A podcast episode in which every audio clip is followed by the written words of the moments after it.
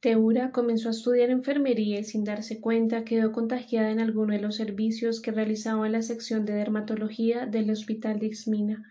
La enfermedad se presentó para constatar que ella tenía las mismas debilidades humanas que los demás, y desde entonces sus padres se preguntaron todos los días si la lepra no sería un castigo de Dios por haber sido tan vanidosos, engreídos y superficiales.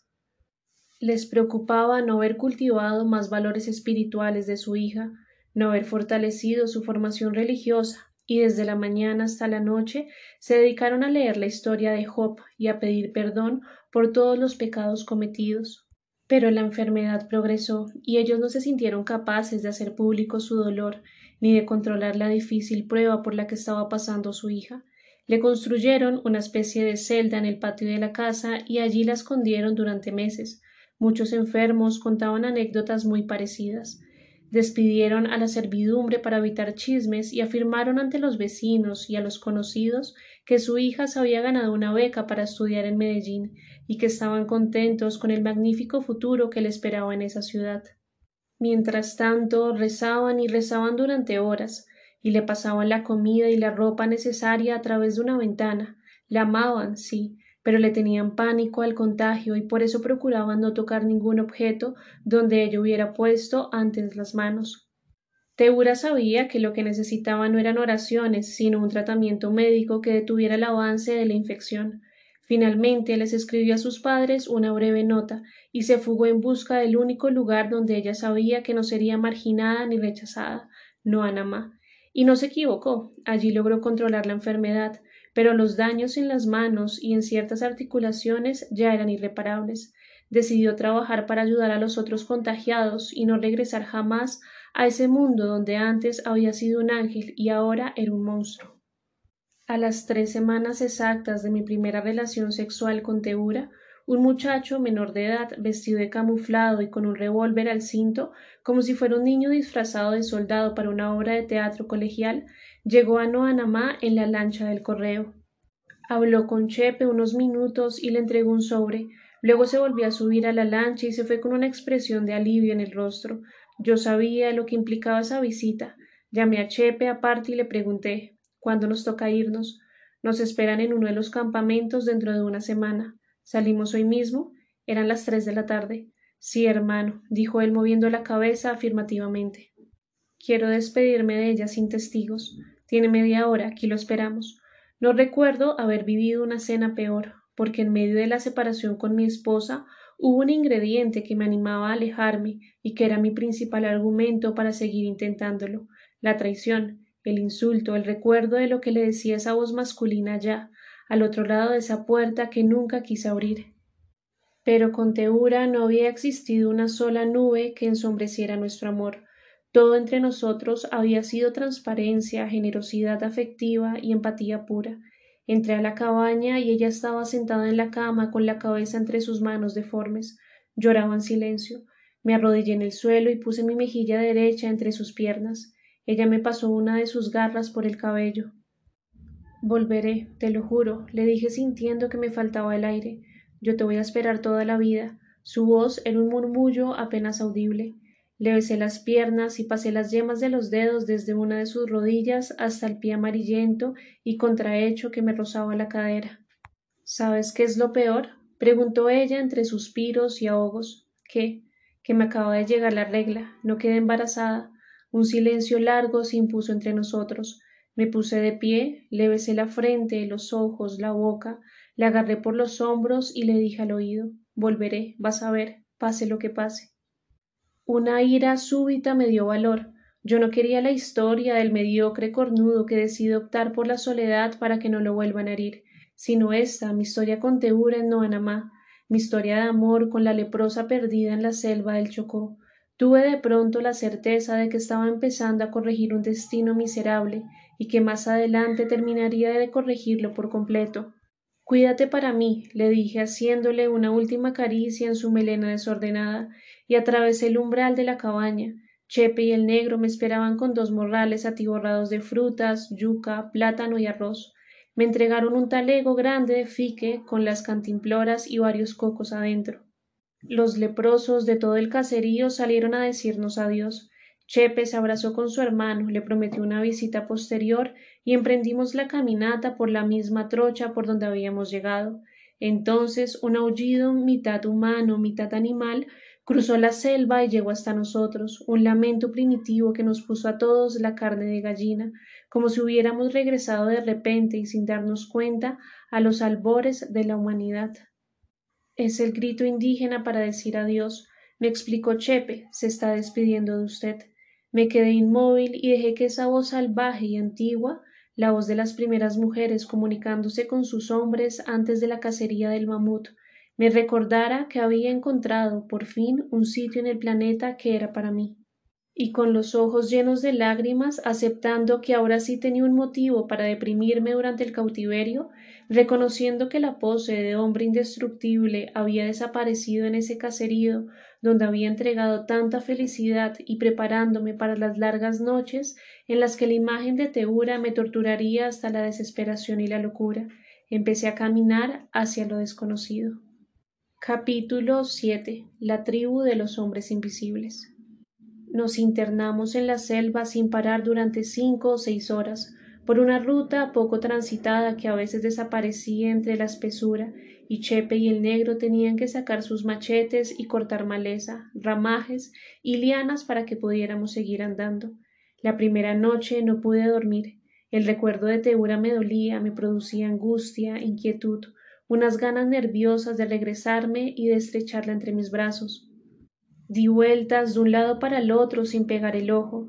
A la madrugada nos levantamos y el negro estaba con los párpados caídos, sudoroso y con una fiebre a la que le calculé mínimo treinta y nueve grados centígrados. Caminó a media marcha, tropezándose y apoyándose cuando podía en los troncos de los árboles. Al mediodía estaba mucho peor y tuvimos que detenernos. Le revisamos el cuerpo y encontramos una mancha roja detrás de la rodilla izquierda. La zona estaba inflamada desde ese punto hasta el pie. Chepe supuso que algún insecto venenoso lo había picado durante las horas de la noche. El negro bebía de las cantimploras con avidez y no dejaba de sudar a chorros. Nos dijo que comenzaba a vernos desdibujados y que sentía las pulsaciones del corazón resonándole en el cerebro. Armamos con Chepe una camilla idéntica a la que habían usado para transportarme a mí. Recostamos al negro en ella y lo cargamos así durante horas de la tarde. Como es apenas obvio, avanzamos lentamente, con dificultad, y tropezábamos a veces con piedras o montículos de barro que por poco nos hacían enterrar la nariz en el suelo. En la noche el negro no mejoraba, tenía los labios abultados y resecos, y lo peor era que no podía probar bocado. Le ofrecíamos el acostumbrado caldo de yuca y plátano, y apenas se metió la primera cucharada a la boca, comenzó a vomitar un líquido amarillo y espeso. Chepe le dio unas tabletas que llevaban un escaso botiquín que cargaba en su morral, y decidimos que lo mejor era esperar hasta la mañana siguiente. Como yo no había dormido la noche anterior y el esfuerzo al cargar la camilla y el morral del negro había sido el doble o el triple, caí profundo y no tuve tiempo de preocuparme por la salud del mulato. Me desperté con las primeras luces que atravesaban las copas de los árboles para llegar hasta nosotros, y vi a Chepe recostado en un tronco con el fusil en la mano y los ojos bien abiertos. ¿No durmió? le pregunté con cierto cinismo. Tenía que vigilarlo. Pensó que me fugaría, le dije con cierta sorna. Con el negro enfermo le queda fácil, pero le advierto que yo soy hueso duro de roer, hermano. No lo dudo, dije estirando los brazos y las piernas. Ahora que está enamorado es más peligroso. Me agradó el comentario, era una buena frase. Significaba que antes no tenía razones para luchar por mi vida y mi libertad. De ahí mi indiferencia durante el cautiverio. Ahora era distinto, Chepe creía que el amor tenía que hacerme más combativo y menos dócil. Era una bella hipótesis. Lástima que mi temperamento fuera tan tranquilo y que yo enfrentara mi desgracia sin renegar, sin rebelarme, como si fuera un individuo aplastado por la potencia de unos dioses crueles e inflexibles. Desde mi encuentro con Mariano en el bus a Buenaventura, yo me había dejado arrastrar por los sucesos como si no pudiera cambiar en nada el diseño de un futuro que ya estaba programado para mí, como si fuera un destino inevitable. Me levanté y le dije a Chepe con una sonrisa amarga entre los labios aunque suene absurdo, no intentaría nada contra ustedes. Que va, hermano, nosotros somos sus enemigos. Si tuviera la oportunidad, nos pegaría un tiro y se largaría. Se equivoca. Son mis enemigos, sí, pero la diferencia entre nosotros es que yo no soy un asesino. Chepe bajó la cabeza. El negro no daba indicios de mejoría. La inflamación continuaba. La fiebre seguía igual y ahora sus ojos habían adquirido una tonalidad amarillenta, como si tuviera hepatitis. Lo cargamos durante las horas de la mañana y a eso de la una el cielo se cerró en una masa compacta y una tormenta nos cayó encima, con rayos que iluminaban por fracciones de segundo la vegetación fantasmal que nos rodeaba. Buscando un rincón para refugiarnos del aguacero, Chepe resbaló en una pequeña hondonada, se torció un tobillo y se fue de bruces contra el suelo. La camilla se inclinó hasta quedar clavada en el barro y el negro se deslizó y quedó con su pelo crespo hundido en los charcos que ya empezaban a formarse. Vida puta me jodí el pie, gritó Chepe haciendo muecas de dolor. Preparé un cambuche y ahí nos refugiamos los tres. Llovió toda la tarde, Chepe me apuntaba con el fusil y los ojos se le cerraban de sueño. Es lo único que nos falta, le dije para despertarlo, que se quede dormido y se le dispare esa vaina. Ahora sí le quedó fácil salirse con la suya, hermano. Le llegó el momento del desquite. Deje de hablar huevonadas, más bien déjeme mirar cómo tiene el pie.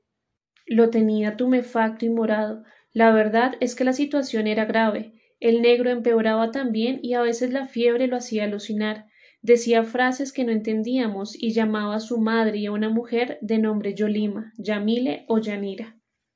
Me quedé profundo desde las cinco de la tarde hasta la mañana siguiente.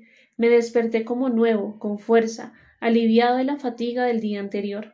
Las inundaciones no habían llegado hasta el cambuche y nuestras cosas, por fortuna, estaban secas y a salvo. El negro tenía la pierna infectada y la inflamación le llegaba ya hasta la ingle. Chepe, por su parte, tenía el tobillo como una pelota de béisbol, y el pie estaba rojo, hinchado, con las venas brotadas, y había tenido que quitarse la bota de caucho para que la zona afectada descansara. Supuse que había dormido a medias, a intervalos, visitado siempre por el miedo de que yo decidiera entrar en acción para vengarme y escapar, pero como les había dicho a ellos mismos en su propia cara, no me sentía capaz de asesinar a nadie, Sé que es difícil de entender un sentimiento semejante en una circunstancia de ese estilo. Matarlos habría sido legítimo en defensa propia, y cualquier juez me exoneraría y me mandaría a la casa con la conciencia tranquila. Pero más allá de que estaba bien y que estaba mal, más allá de los argumentos racionales que yo podía esgrimir a mi favor, estaba el hecho de que la diferencia entre ellos y yo era que yo no podía matar.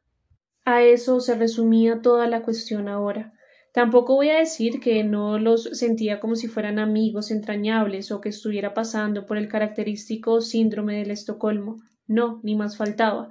El solo recuerdo de los campos de alambre, de púas, con los retenidos famélicos y hambrientos, lamiendo los platos, bastaba para saber que estaba ante seres despiadados, capaces de cualquier cosa. Era más un concepto de humanidad, lo que me indicaba que no debía atacarlos ni aprovecharme de sus accidentes. Un hombre de verdad que se respeta a sí mismo, un hombre con una mínima idea de dignidad, no se abalanza sobre un semejante cojo y febril para liquidarlo como un perro. No, yo era incapaz de hacer algo así, y en esa diferencia radicaba mi supremacía moral. Aunque los detestara, aunque mi libertad dependiera de ello, y aunque ese par de sujetos fueran mis captores, mis carceleros y los causantes de toda mi desgracia en aquel momento. Chepe se veía agotado por el dolor y la falta de sueño. Me dijo respirando por la boca No voy a poder cargar al negro, hermano, no sé qué hacer. La pierna está empeorando, comenté mirando al mulato. Hay un claro como a dos kilómetros de aquí. Por ahí pasa un riachuelo de agua potable. No sé si logremos llegar hasta allá. En ese lugar podríamos descansar y recuperarnos. Listo, yo cargo al negro en la espalda. ¿Sí? Vamos, no perdamos tiempo. Entablillé como pude el pie de Chepe le conseguí un tronco que le servía de muleta y me eché a la espalda al negro, que seguía hablando solo en un perpetuo monólogo cuyas claves no entendía sino él mismo. Caminamos despacio, haciendo altos en el camino. Chepe llevaba los morrales y dio una muestra de coraje que me hizo respetarlo y admirarlo. Cada vez que apoyaba ligeramente el pie herido para dar el siguiente paso, Una punzada aguda le recorría toda la pierna y parte de la cadera, pero él, en lugar de quejarse y de andar lloriqueando, apretaba las mandíbulas y aguantaba en silencio los rigores de la jornada. Al fin, muriéndonos de cansancio, llegamos a una pequeña planicie y se escuchaba en efecto el ruido del agua a pocos metros de allí. Era el lugar ideal para construir un campamento. Cuando dije que iba a recoger troncos, ramas y lianas, Chepe se sonrió y me dijo No tengo otra salida sino confiar en usted, hermano. Ya era hora. Allá usted sí se fuga. Voy a pensarlo, dije por joderlo. No se le olvide llenar las cantimploras, ya estamos sin agua. Vamos por parte, señor marqués. La servidumbre está un poco cansada. De una manera absurda y en cierto sentido misteriosa, una prueba, un aprendizaje, acabé yo cuidando a mis captores, ellos, que eran los experimentados y los que conocían los distintos parajes colombianos mejor que ningún otro, habían terminado en la cama, jodidos, hechos una mierda, y yo, el hombre de ciudad, el incapaz, el que no tenía ni idea de cómo se llamaban las matas y los animales que veía, ahí estaba, de pie, fresco, atendiéndolos, cocinándoles y alcanzándoles el agua del río.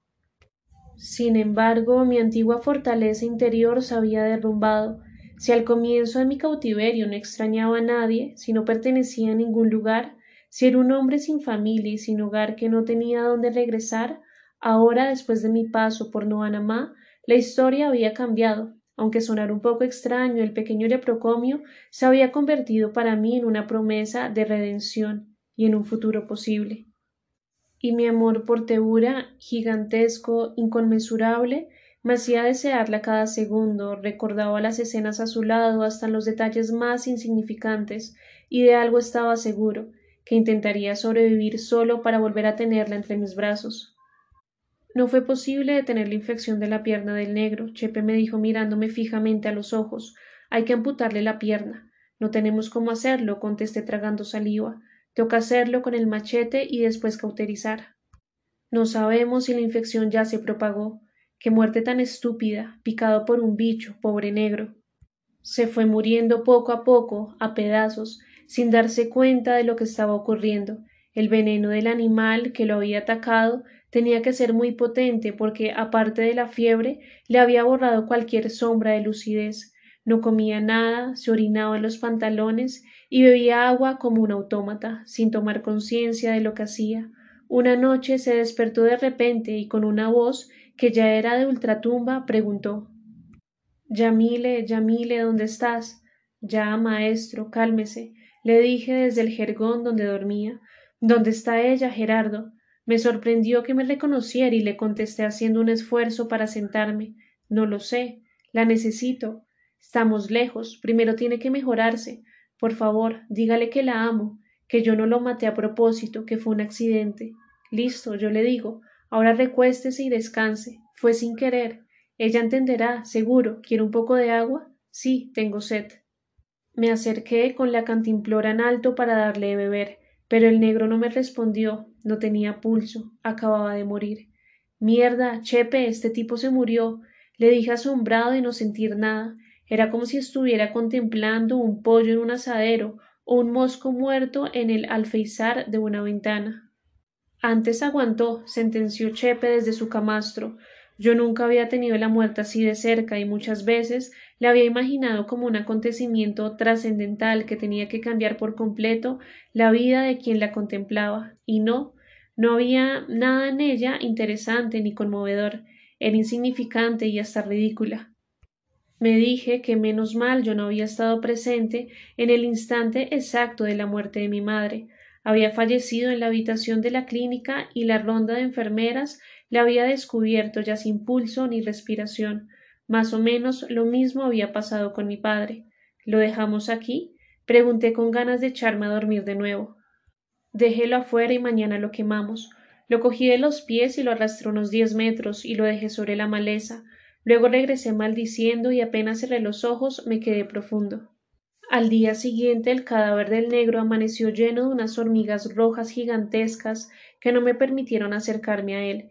Eran miles y miles de ellas formando líneas rojas a su alrededor. Nos dio miedo con Chepe que llegaran hasta nosotros y que nos tocara cambiar el refugio del lugar.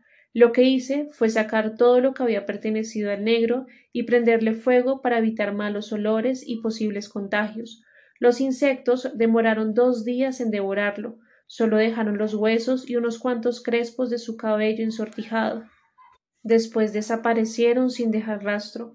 En el fondo agradecí un trabajo tan impecable, pues no había tenido que prender una fogata ni cavar una fosa para enterrar un cuerpo que ya pestaba a varios metros de distancia.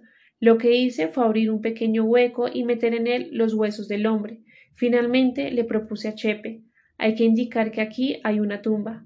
Él hurgó en su morral, arrancó una hoja de un cuaderno colegial en el cual practicaba ejercicios de redacción y de gramática. Me dio un lápiz y me dijo Escriba ahí cualquier cosa, hermano. ¿Cómo se llamaba? Evaristo Sánchez. Pegué la hoja con un poco de almidón a una tabla y escribí Aquí yace Evaristo Sánchez, cuyas últimas palabras fueron para una mujer llamada Yamile. No estaba tan mal para ser mi primer epitafio. Chepe empezó a mejorar gracias a la quietud y a la forma correcta como habíamos entablillado su pie. No éramos amigos, pero habíamos logrado crear entre nosotros una camaradería que nos permitía ir pasando los días sin molestarnos el uno al otro. No había vuelto a tomar el fusil y el machete lo utilizábamos para cortar leña o abrir alguno de los cocos que habíamos llevado. Durante la convalecencia le enseñé historia, literatura y nociones básicas de arte y de teatro. Era un hombre inteligente y disfrutaba aprendiendo. En otras circunstancias, con oportunidades y buenas becas de estudio, habría podido ser un gran profesional o un catedrático universitario. Chepe quedó con una ligera cojera que lo hacía apoyarse en un bastón que él mismo había cortado a su medida. Lo más seguro es que con el paso de los meses recuperaría sus capacidades físicas y que el pie retomaría la flexibilidad normal. Una mañana levantamos el campamento, empacamos nuestras cosas, dividimos el agua y los víveres justo por la mitad y nos dispusimos a seguir la marcha. Yo no sabía que Chepe me tenía reservado una sorpresa. Con el cabello y la barba largos, el fusil terciado, el machete al cinto y el morral a la espalda y el bastón en una mano, Parecía un explorador extraviado en las intrincadas selvas africanas. Me dijo mirando el piso, como si mi presencia no fuera real o le incomodara. Gracias por no matarme, hermano. Ya hablamos del asunto, respondí sin darle importancia al comentario. Creo que hasta aquí llegamos juntos. No entendía a qué se refería. Él continuó. Usted se ha portado conmigo como si fuera un amigo de verdad. No le puedo pagar mal. ¿De qué está hablando, Chepe? Voy a decir que tuve que dejarlo muy herido justo en este punto, que con la muerte del negro más mi lesión era imposible cargarlo y encima de eso brindarle las atenciones médicas que usted requería, que lo más seguro es que usted no haya aguantado y que yo supongo que se murió aniquilado por las fiebres, la mala alimentación y la falta de agua, que tuve que elegir entre usted y yo, y que por supuesto. ¿De qué está hablando, Chepe? Voy a decir que tuve que dejarlo muy herido justo en este punto, que con la muerte del negro más mi lesión era imposible cargarlo y encima de eso brindarle las atenciones médicas que usted requería, que lo más seguro es que usted no haya aguantado y que yo supongo que se murió aniquilado por las fiebres, la mala alimentación y la falta de agua, que tuve que elegir entre usted y yo y que por supuesto que mi deber era sobrevivir. ¿Nos vamos a separar? Ellos me creerán, no me harán nada, hermano, tranquilo. Aquí esa es una historia de todos los días. La selva se traga a las personas, así de simple. ¿Me va a dejar libre? No, Anamá no está lejos. Lo único que tiene que hacer es devolverse por el camino que vinimos. ¿Y usted? Yo ya me las arreglo, hermano. Caminando despacio y descansando de vez en cuando no tendré problemas. Continuaba con la cabeza inclinada. De repente sentí la nobleza del hombre, su capacidad para el agradecimiento. Lo abracé. Gracias, Chepe. Quizá más adelante nos volvamos a ver. ¿Quién quita? No se desvíe de la trocha y listo. Suerte. Arranque, hermano. Di los primeros pasos de hombre libre en mucho tiempo y sentí miedo, angustia, como si fuera un niño al que sus padres han abandonado en los gigantescos potreros de una finca deshabitada. Recordé que cuando llegó la liberación de los esclavos en el sur de los Estados Unidos, muchos de ellos se regresaron a las haciendas y querían seguir siendo esclavos, no sabían qué hacer con su libertad, no sabían cómo utilizarla, el terror los paralizaba. Sin embargo, seguí andando y a los pocos metros de camino apreté la marcha. La imagen de Teura me llegó en toda su intensidad. Me dije, se va a poner radiante cuando me vea, no se lo va a creer. Mientras avanzaba a buen paso y concentrado en el suelo para evitar accidentes, le imaginaba lanzándose en mis brazos con los ojos llenos de lágrimas y cubriéndome de besos con sus labios morenos y jugosos. De una cosa estaba seguro, no quería volver a Bogotá, no me importaban los recuerdos amargos de mis padres, cada quien es responsable de su vida y la termina de acuerdo con lo que elige. Ese no era mi problema y no lo era porque mi vida tenía ahora un destino estrictamente individual. Yo tenía todavía un futuro pendiente y me hacía responsable de él. Claro que no allá, en la ciudad infernal, en ese féretro gigantesco de cemento, donde cualquier asomo de redención se malogra y se iba a la basura. No, yo no tenía ningún interés en regresar. Me había aprendido la lección completa. Mi más hondo deseo era estar al lado de Temur y compartir con ella el resto de mis días en Noanamá. Por eso caminaba con rapidez, confiado, tragándome los pedazos de selva a cada paso.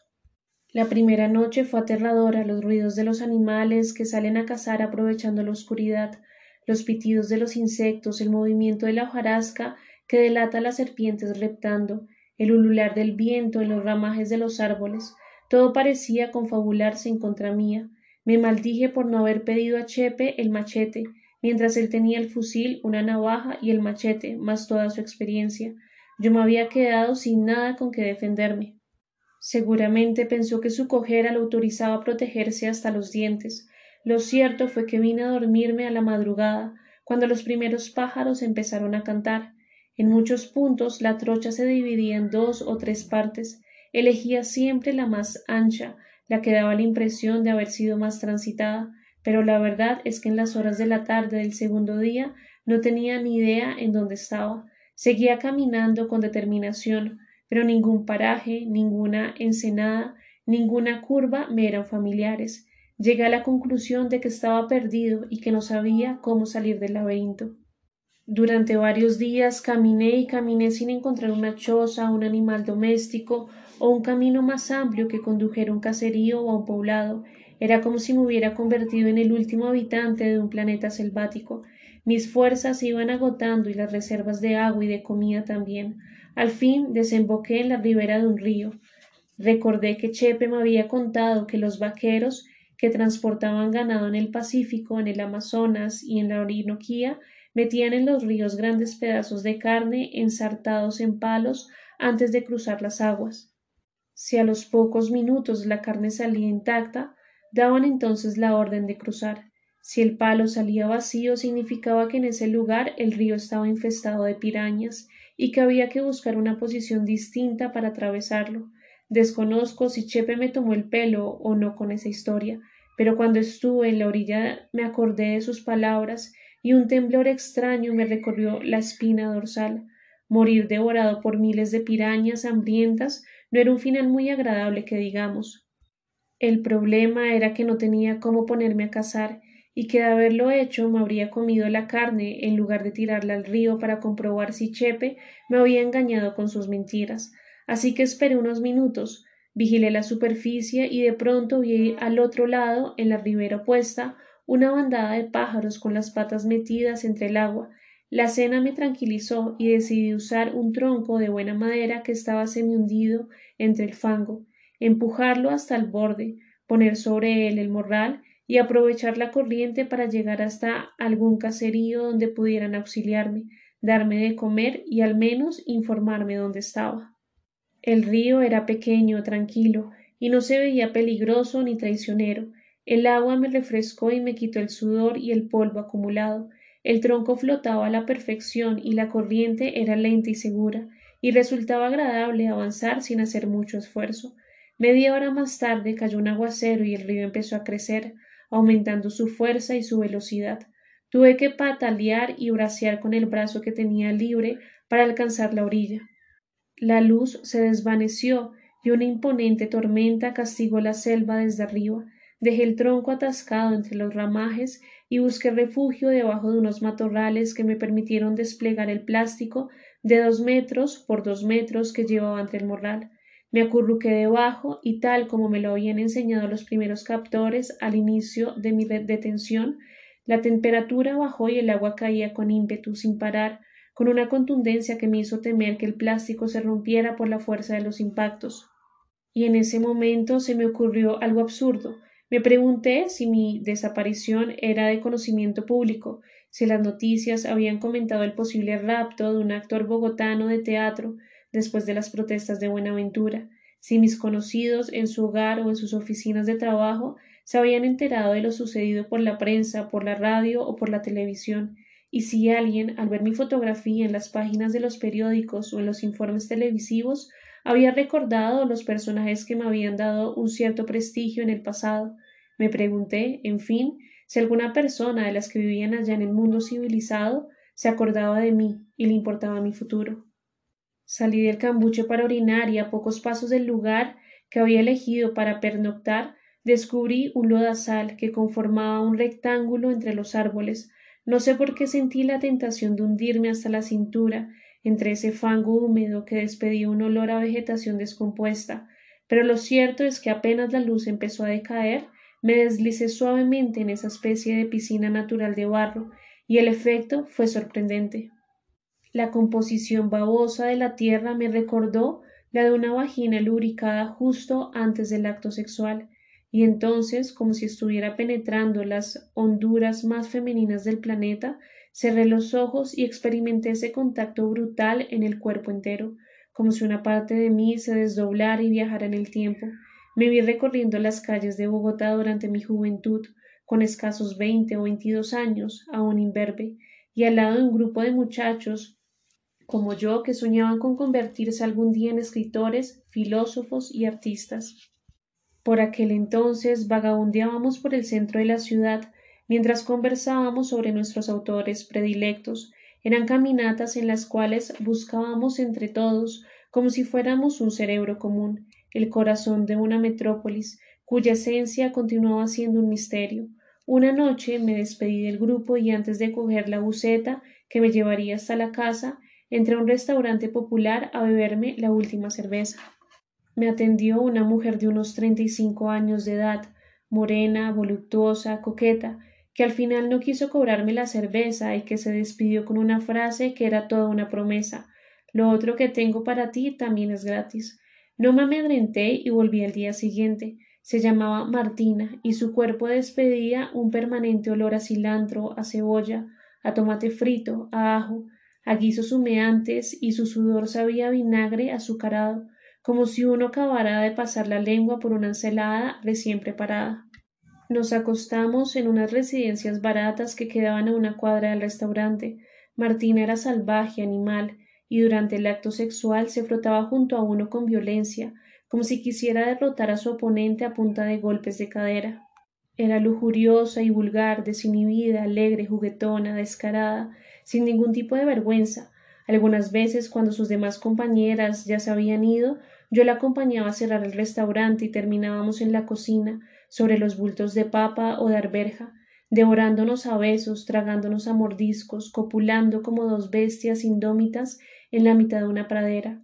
A ella nunca le importó la diferencia de edad y solía decir que le gustaban así como yo, jóvenes y de buena familia, que olieran a jabones aromatizados. Yo había estado antes con una o dos muchachas inexpertas, pero ella fue en realidad mi primer amante, la primera mujer que me condujo al centro de mis pasiones más desenfrenadas. El problema fue que un día conocí a su hija, Paola, una adolescente de dieciocho años que desde el primer momento me miró con la misma voracidad que su madre. A la primera oportunidad que tuvimos de estar solos, Paola me dijo a bocajarro Soy virgen, tú vas a ser el primero. Besaba como Martina, como si estuviera chupando un helado o un chocolate derretido, y nos pusimos una cita en las mismas residencias donde yo me había acostado con su madre. Nunca me había ido a la cama con una mujer virgen. Fue una experiencia curiosa, como si hubiera hecho un trato con alguien de por vida, como si en secreto hubiera sellado un pacto que me iba a unir con alguien a través de los años. La fuerza de Martina no la tenía su hija y la ternura de Paola no la tenía su madre.